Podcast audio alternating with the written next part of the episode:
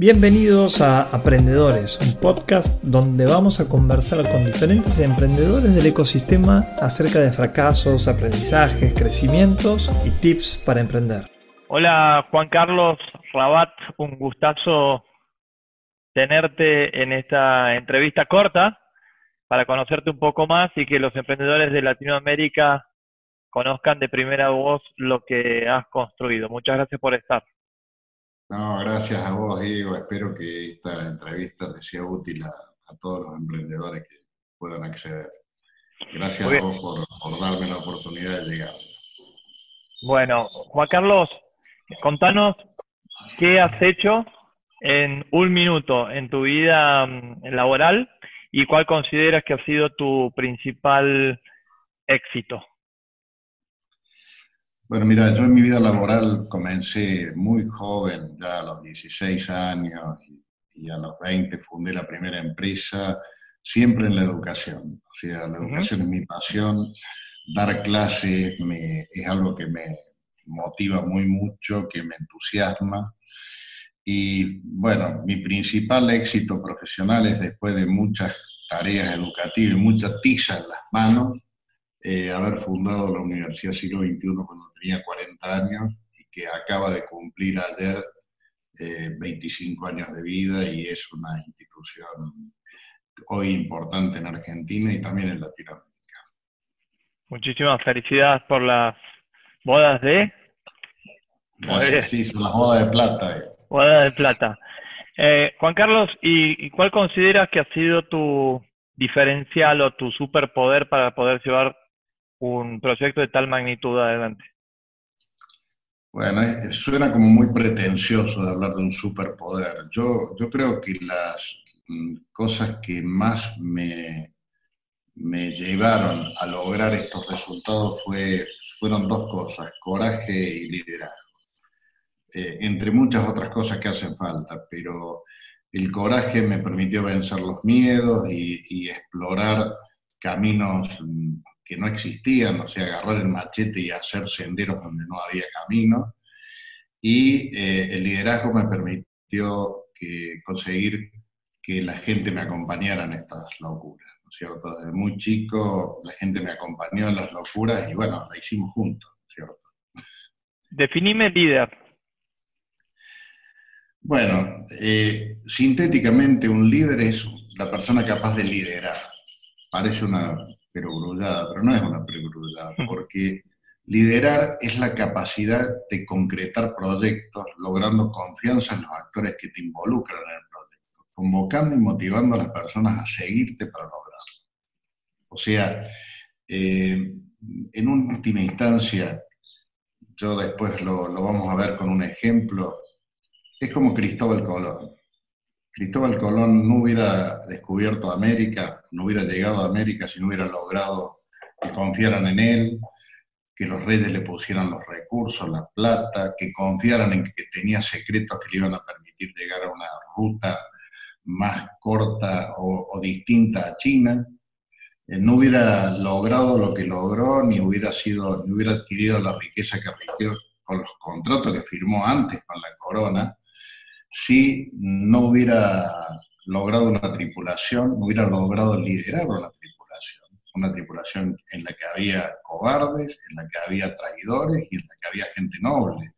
Entonces, llevar esa tripulación, soportar 90 días de viaje en incertidumbre, bueno, requirió necesariamente mucha convicción de que había algo que descubrir y que él lo iba a descubrir. Y bueno, ese liderazgo se concreta cuando vos sos capaz de hacer las cosas. O sea, cuando lideras, cuando logras que las cosas que promoves se hagan y alguien se motive y se entusiasme por hacerlo.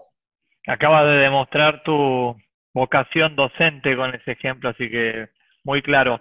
Y siguiendo con tu vocación eh, docente, ¿qué le comentarías o le dirías a los líderes, a los emprendedores cómo atravesar esta crisis que tenemos enfrente?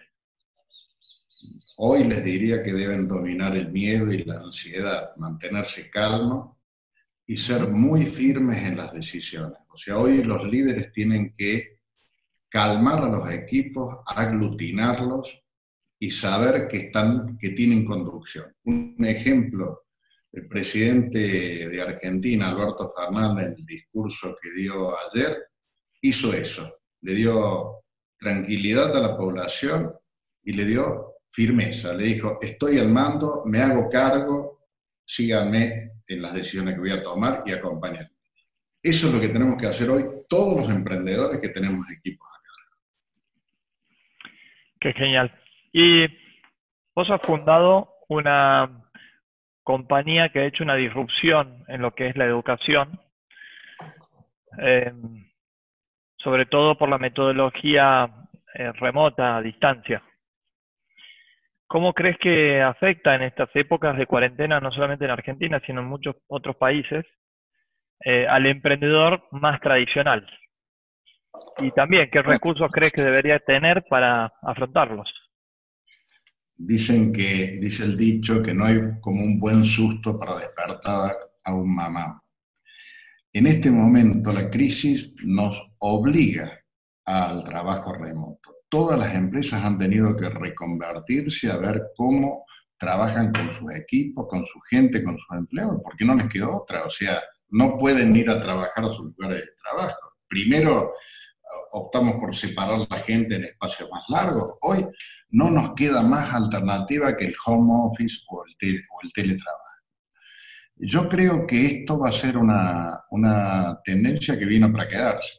O sea, mm, en mi opinión, no es la única ni la mejor opción, es la que los tiempos nos han obligado a incorporar en este momento. Pero lo que va a quedar después de esto es que las formas blend, que combinan actividades presenciales con actividades de teletrabajo, van a ser mucho más abundantes que ahora. O sea, eh, creo que lo que ha hecho esta crisis es adelantar algo que era inevitable que ocurriera por fuerza de necesidad. ¿Qué cosas crees que va a cambiar la sociedad más allá de que pase esta pandemia? Y se va a acelerar la transformación digital en las organizaciones. También la humanidad va a tener un tiempo de reflexión importante, o sea, eh, va a volver a cobrar importancia la filosofía, la religión, toda, la gente con esto que se está viviendo con el coronavirus, eh, va lo va a llevar al hombre a ser menos omnipotente, más humilde. Yo creo, creo que nos va a llevar a cuidar más el planeta, a, a, trabajar más seriamente en las cuestiones del clima, más seriamente en las cuestiones de la salud, más seriamente en las cuestiones que en general el capitalismo a veces no ha permitido avanzar suficientemente rápido, se va a poner en discusión muchas de las premisas del capitalismo, sobre todo la que habla del crecimiento constante. Claro paradigma donde nos hemos educado nosotros y que nos ha impulsado a ser lo que somos. Yo creo que se van a revisar todos estos paradigmas. Espero que para mejor. Yo mm, creo que puede haber una consecuencia lamentable en la pérdida de libertad. Yo espero que eso no ocurra, pero como soy un emprendedor, soy optimista y creo que después de la crisis vamos a terminar mejor de lo que estábamos, que vamos a ver como sociedad aprendido y que los gobiernos del mundo van a tener una, una, te diría, una racionalidad que a veces la lucha descarnada en la política poder, por dominación, por, por digamos, eh, tomar ventajas del otro, a veces esa lucha no te permite tener en cuenta que estamos en el mismo bote llamado tierra y que si no nos va bien a todos, es muy difícil que le vaya bien a uno. Entonces, muchas oportunidades, muchos cambios, no solamente a nivel personal, a nivel empresa, a nivel familia, sino a nivel sociedad y nuevos modelos. Pero todos creo, como lo has definido vos, con un espíritu eh, emprendedor eh, que nos hace falta a todos ser proactivos y, y poner energía a, las, a, las, a, los nuevos desafíos que, que nos tocan vivir. Eh, ¿Me podrías definir? Sí. Permíteme, antes que vayas a la próxima pregunta, te hago, vos estás diciendo algo que es una clave. A China la transformó en una gran potencia y la sacó de la pobreza cuando Chu Enlai, después de las desastrosas consecuencias de la revolución cultural china, la banda de los cuatro presidida por la viuda de Mao, cuando Chu Enlai defendió que la principal defensa de China era promover el emprendedurismo, se logró 40 años de crecimiento a tasas de dos dígitos. Y China dejó de ser un país pobre y hoy pelea la primacía mundial. Creo que el emprendedurismo sigue siendo la posibilidad que tiene el mundo de mejorar este mundo con la creatividad de todos los individuos que son capaces de poner lo mejor de sí para un mundo mejor. Y eso es lo que hacemos los emprendedores. Wow. Bueno, mi pregunta va a ser, ¿qué es un emprendedor? Así que creo que la has contestado de la mejor manera, ¿no? Y bueno, otro... si querés una definición más precisa, digamos, sí. todos lo van a ver emprendedor.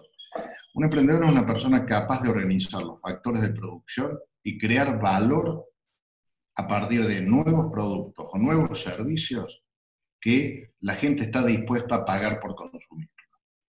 Entonces ese emprendedor tiene un sueño de que él tiene algo que va a ser mejor que lo que hay actualmente. Entonces, el emprendedor que tiene el sueño y lo hace es un emprendedor realizado.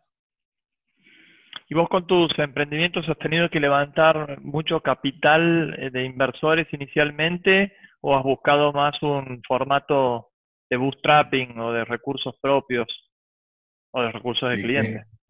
Qué interesante, porque yo, yo tengo 65 años. Empecé a ser emprendedor hace, te diría, casi 50 años. El concepto, el concepto de ronda de capital no existía. Claro. Ese concepto es muy moderno, ese concepto los caracteriza a la mayor parte de los emprendedores actuales. Nosotros, y en Argentina, no teníamos alternativa de desarrollar un emprendimiento si no éramos capaces de generar rentabilidad desde temprano, ahorrar y reinvertir todo lo que ganábamos, dejándonos una porción muy pequeña para vivir y reinvertir lo que ganábamos. Los bancos nunca tuvieron demasiada flexibilidad en Argentina para dar créditos para el desarrollo, créditos para la producción. Y la verdad que ser emprendedor siempre ha sido una tarea de mirar el crecimiento, pero siempre al lado de la rentabilidad. Y te cito ejemplos como Arcor o Aceitera General de esa. Son empresas que han crecido con créditos, pero esencialmente sobre la base del ahorro propio, haciendo rentables sus actividades del banco. Entonces, e-, esto hoy se llama bootstrapping, pero la verdad, esa ha sido la única forma que nosotros teníamos de crecer. Hoy a mí me, me, me interesa mucho y lo miro con mucha curiosidad esta forma de decir inicio un emprendimiento, pero por ocupar lugar en el mercado hago una ronda de capital y después otra y después me voy linkuando, pero entonces crezco y gano mercado y en algún momento va a ser rentable. Esto no existía en mi época. Yo sinceramente miro con mucha curiosidad esa forma de crecer y admiro a los que lo están haciendo. Pero la verdad que no puedo hablar mucho sobre esa forma de crecer porque no tengo mucha experiencia. Tengo varios emprendimientos donde mis CEOs están buscando estas rondas de capital para crecer, para desarrollarse. Y bueno, lo observo con atención tratando de aprender. Hablando de, de aprender, Juan Carlos, ¿qué mentores has tenido vos? ¿Qué te han enseñado, qué te han dejado? Mira, yo he tenido la suerte de que me encontré en mi camino con mucha gente dispuesta a ayudar hay gente que ya está muerta, ¿no es cierto?, que eran personajes importantes, industriales importantes, padres de, hoy, directivos de empresas muy grandes. Y a mí siempre me impresionó que esta gente que tenía un espíritu emprendedor, cuando veían mi motivación y mi espíritu a hacer cosas locas, me miraban con, con cariño, con paciencia y me daban tiempo. Y eso yo es algo que, atesoro como una gran responsabilidad con los más jóvenes. Yo creo que hay, que hay que darle a los más jóvenes la oportunidad de transmitirles lo que uno sabe. Después tomarán o no lo que, lo que sean, pero eh, la, vida conmigo ha sido generosa y yo creo que nosotros estamos obligados a ser generosos con los que nos siguen. Juan Carlos, si, si te tuvieras que mentorear a vos mismo 50 años para atrás, ¿qué te dirías? Bueno, esa es una pregunta interesante, ¿no es cierto? Si yo fuera el joven que fui y hoy pudiera mentorear a ese joven que fui, primero le haría algunas cuantas preguntas. Y le diría, ¿cómo soportas la incertidumbre? Le diría a ese joven, eh, ¿cómo manejas el miedo? ¿Cuál es la pasión que te anima? ¿Cuál es la ambición que te anima? ¿Qué producto o servicio piensas que les puede dar a la humanidad mejor que otros? ¿Cómo te sientes siendo el principal responsable, sin a nadie a quien echar culpa? ¿Cómo te sientes viviendo sin la seguridad de un salario? Yo el mejor aporte que le haría como mentor sería hacerle todas esas preguntas a ese Juan Carlos que a los 15, 20 años quería hacer cosas. Qué interesante. ¿Y en qué emprenderías hoy? ¿Qué, qué industrias te llaman la atención? Si tuvieras toda la libertad. a mí me sigue llamando la atención y, sigo emprendiendo y sigo invirtiendo en educación y tecnología. La verdad que hay, hay muchos rubros para invertir, pero los dos que me gustan son estos dos, porque es donde mejor me siento y donde siento que puedo hacer un aporte más grande a los accionistas, a la sociedad y donde mejor puedo aportar yo un valor agregado. Hablemos de resiliencia un ratito y en 50 años de emprendedor debes haber tenido, y encima emprendedor de Argentina, ¿no? ¿Cuántas crisis has vivido, tiene, has anotado? Bueno, yo, hay una, hay una conferencia que yo doy a veces que se llama Afortunadamente Fracasé, que está en YouTube y que la pueden encontrar en Juan Carlos Rabat, Experiencia Endeavor Mendoza 2017. Y eh, en ella yo cuento 10 fracasos, pero hay dos que, que he rescatado ahora como para charlar contigo. Y uno es cuando estuve preso. Estuve preso con riesgo de muerte en la época del proceso militar en la Argentina. Tuve un año en la cárcel y, bueno, eh, hay que recomponerse a partir de esa situación. Y en la cárcel yo aprendí muchas cosas y la verdad es que salí de ahí sintiéndome fortalecido, que había descubierto muchas cosas, muchos errores que había cometido antes de estar en la cárcel. Y lo que aprendí ahí me sirvió para ser un emprendedor después el resto de mi vida. Aprendí, en la cárcel aprendí, por ejemplo, que todos los que les preocupaba lo social, los guerrilleros que teóricamente estaban muy preocupados por lo social, siempre hablaban de distribuir la riqueza, pero nunca, jamás hablaban de generar riqueza. Y yo salí con la conclusión de que la mejor contribución que uno podía hacer a la, sociedad era generar riqueza, porque sin generar riqueza era imposible distribuir y sacar a la pobreza de la gente. Y otra, otro aprendizaje grande que me obligó a aprender mucho fue, yo a los 25 años ya era un tipo en una muy buena posición económica porque había acertado con una actividad, había creado una academia junto con otros socios, donde preparamos alumnos para ingresar a la universidad.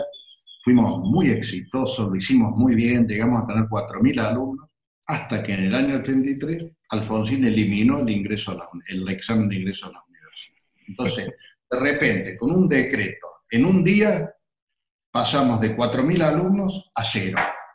De tuvimos que cerrar siete locales, despedir 120 personas. Y ahí ah. yo me pregunté a, mí mismo, si en ese hasta ese momento, yo me acuerdo patente porque fue una reflexión que me quedé grabada en la vida. Yo dije, bueno, Juan Carlos, este es el momento de saber si hasta ahora tuviste suerte o tenés alma de emprendedor que es capaz de recomponerse.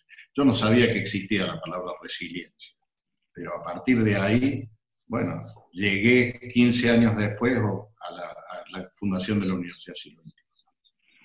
Espectaculares los ejemplos, muchas gracias por compartirlos, Juan Carlos. La verdad me, me dejó la piel de gallina. Hablo mucho sobre el tema de espíritu de resiliencia y si me permites voy a usar eh, tu ejemplo en, en, algunos casos porque realmente han sido muy profundos. Juan Carlos, y en estos momentos tan complejos, no, y con toda sinceridad me conoces y realmente estas cosas me, me llevan a flor de piel. El, el, drama que nos hacemos a veces por cuestiones superficiales, y mira lo que acabas de contar vos en, en los dos casos. Eh, hablemos de, de, capacidades humanas y técnicas de los emprendedores en, en este estadio de crisis. ¿Qué recomendas vos? Bueno, ahí yo te, le recomiendo a quien esté viendo esto que vea en YouTube una conferencia que di que se llama Juan Carlos Rabat FIE 2017. FIE. FIE. F-I latina E. E. 2017. Es una conferencia de unos 50 minutos donde yo destaco 10 características que componen la mejor cartera de actitudes de un emprendedor. No todos tienen las 10, no todos tenemos las 10, ¿no es cierto? Pero digamos, si vos no tenés un, un, un, número importante de estas actitudes, el pronóstico de que te va a ir bien como emprendedor no es bueno. Te digo, te digo cuáles son las, las 10 actitudes Dale. que caracterizan a un emprendedor o a los emprendedores en general. Liderazgo, coraje, perseverancia, ambición, autoestima y optimismo, pasión, tesón y perseverancia, trabajo y esfuerzo, horas culo sentado en, en el trabajo, soñar, soñar en algo y ser capaz de concretarlo. Por eso usé el ejemplo de Colón. Colón soñaba en ser rico, tener un título nobiliario, dejar a sus hijos eh, en, en, las mejores condiciones y bueno, se largó, a, comprometió su vida en la conquista de América, ¿no es cierto? Entonces, soñar y hacer. Y por último, y te diría, la principal de todas, innovación. O sea, un emprendedor se hace lugar en un mercado si es capaz de hacer un producto o un servicio mejor que otros. O reemplazar un producto o un servicio por algo nuevo que él ha creado. Estas 10 cosas eh, en, la conferencia están explicadas cada una en detalle. Yo le sugiero al que le tenga interés, al que crea que esto le sirve, que la vea, porque va a encontrar muchas claves de por qué a veces no se llega al éxito cuando uno Fenomenal. Eh, hace un par de años dimos una charla juntos en Tucumán, en, contexto de Endeavor, y me llamó la atención cómo manejabas los tiempos a través de tu smartwatch. Manejabas los tiempos de la charla me sorprendió porque sos un tipo de 65 años y porque no me imaginaba que estaba todo tan cronometrado. Contame de qué herramientas, aplicaciones sos fanático o usas con más frecuencia. Ah, te voy a defraudar. Bueno, yo soy, soy habitué del uso del Apple. Tengo, siempre tengo los últimos modelos y todo, tengo todo mi Apple conectado porque a mí me, me fascina el concepto sistémico de Apple. Yo en el año 88 ya usaba una, una Macintosh y yo me acuerdo que siendo un joven de, en el 88 tenía 34 años, yo organizaba eventos con una Macintosh y una impresora y hacía todo. Llamaba por teléfono, imprimía los volantes, imprimía los folletos, hacía los diseños, hacía los textos, mandaba los mails. Y bueno, el, el concepto sistémico de Apple siempre me ha pegado, entonces soy un, fanático de Apple y de Steve Jobs como emprendedor. Pero yo uso solamente tres, tres herramientas con mayor frecuencia. El WhatsApp, el PowerPoint y el Zoom, o sea, el que estamos usando ahora. La verdad que no soy un... un eh, ya a esta altura de mi vida yo no opero casi, yo no, no estoy en las claro. operaciones de detalle. Hace seis años que dejé el rectorado de la universidad, ¿no es cierto?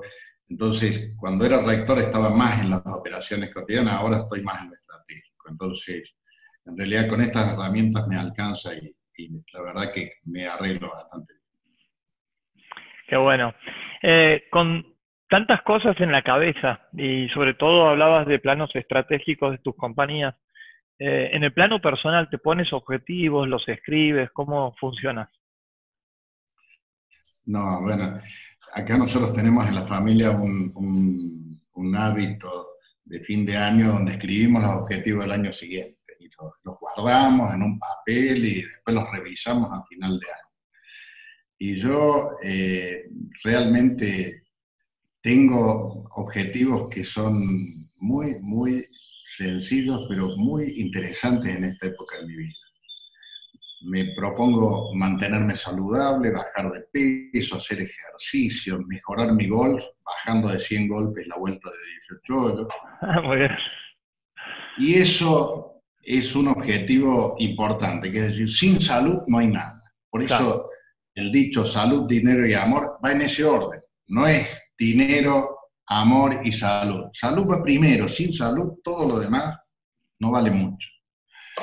Segundo, eh, estoy en esta etapa de mi vida en la construcción de un conglomerado mundial de empresas educativas que luego se ha continuado por mi descendiente con, colectivamente contribuyen a un mundo mejor, con libertad, con convivencia, con prosperidad, donde se acabe la pobreza y se viva con mayor plenitud y menor alienación.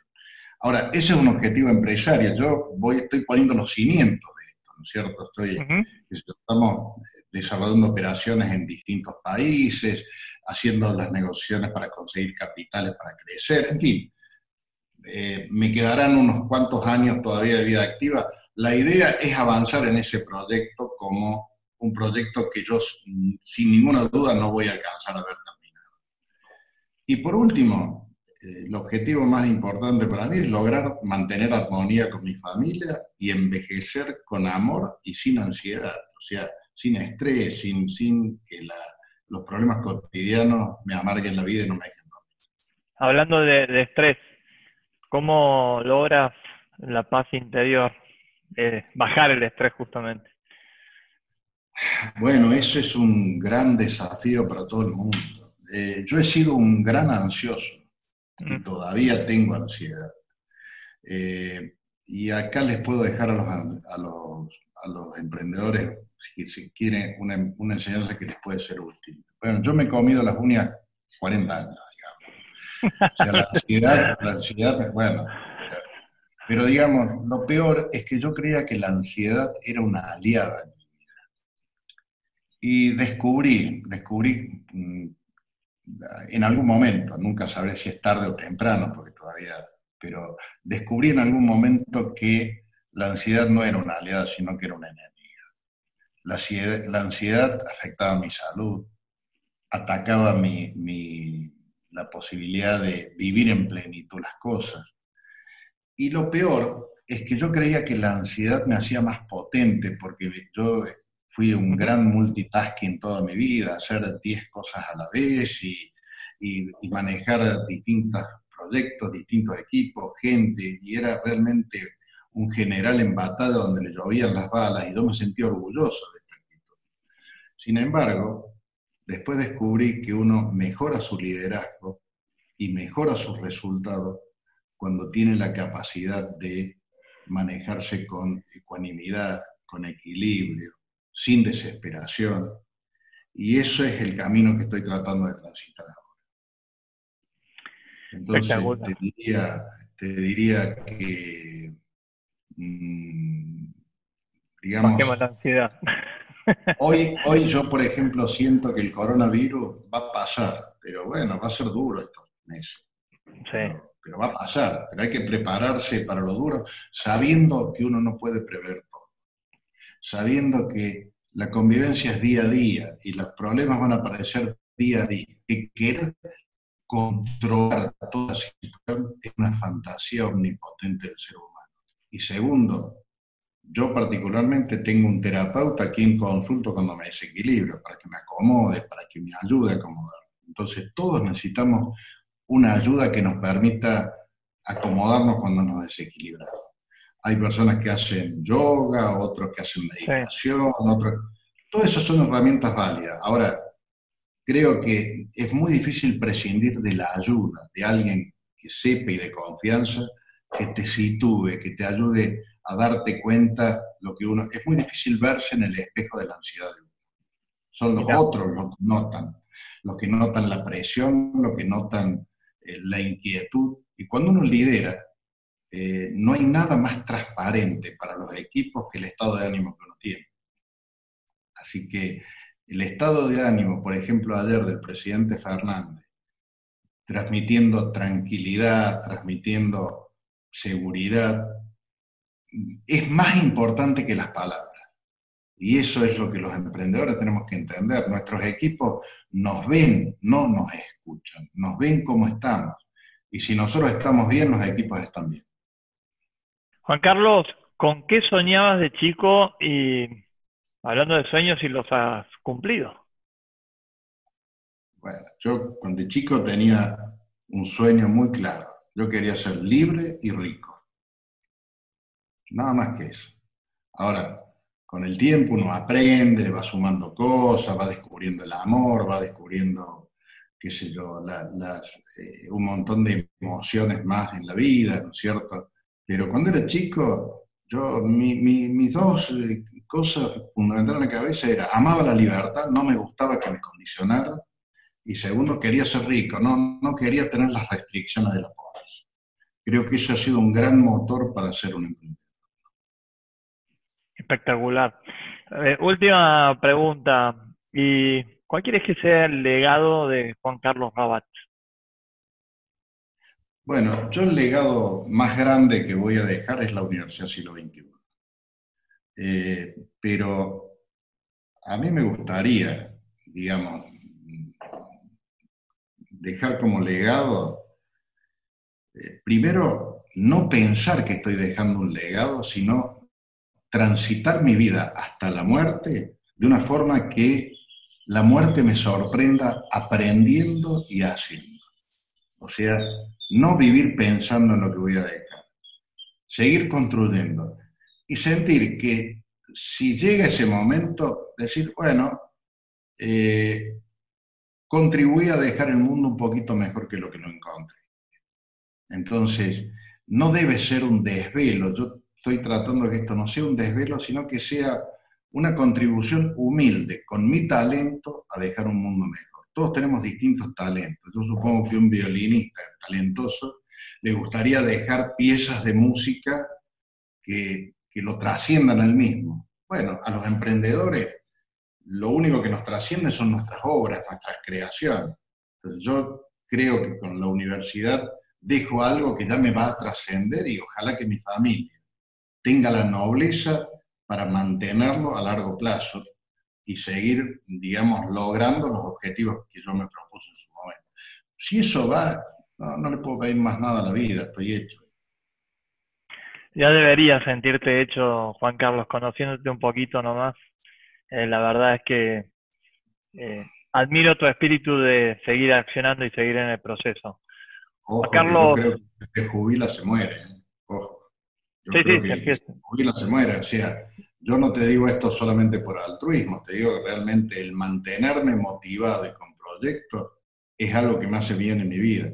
Y sé que tengo que ser cuidadoso y no ser jodido con mis descendientes, con mis hijos, tengo que dejar que ellos hagan su propio camino su propio lugar. Por eso hoy yo me reservo posiciones de board, no posiciones de CEO.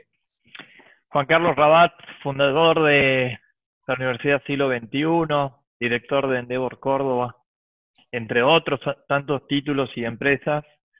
Muchísimas gracias en nombre de Torrenera Accelerate, pero también en nombre de un emprendedor a otro emprendedor, a otro gran emprendedor. Te admiro muchísimo. Y te dejo las últimas palabras a vos. Bueno, simplemente les digo, ser emprendedor es maravilloso, pero para que sea maravilloso hay que disfrutarlo, tener pasión en lo que uno hace, porque el camino está lleno de piedras, es duro, y la resiliencia te obliga a levantarte y empezar de nuevo muchas veces, como vos mismo sos testigo, Diego, viviente de esta situación. Yo les diría a todo el que quiere ser emprendedor, que se pregunte si prefiere eso o prefiere ser un empleado. Si prefiere esto, que no se queje por lo que le toca. Es una elección que los emprendedores hacemos sabiendo que nos toca tener la responsabilidad. Juan Carlos, por tu sabiduría y por compartir todos estos conceptos. Muchísimas gracias. Un abrazo grande. No, gracias a ustedes. Espero que les sirva a los que me escuchan. Un abrazo grande, Diego, a la distancia. Adiós. Adiós. Esperamos que hayas encontrado valor en estos aprendizajes y te esperamos para nuevos podcasts. Te recuerdo que puedes escuchar en Spotify, Apple Podcasts, Google Podcasts, YouTube y visitando nuestra página web diegonoriega.com.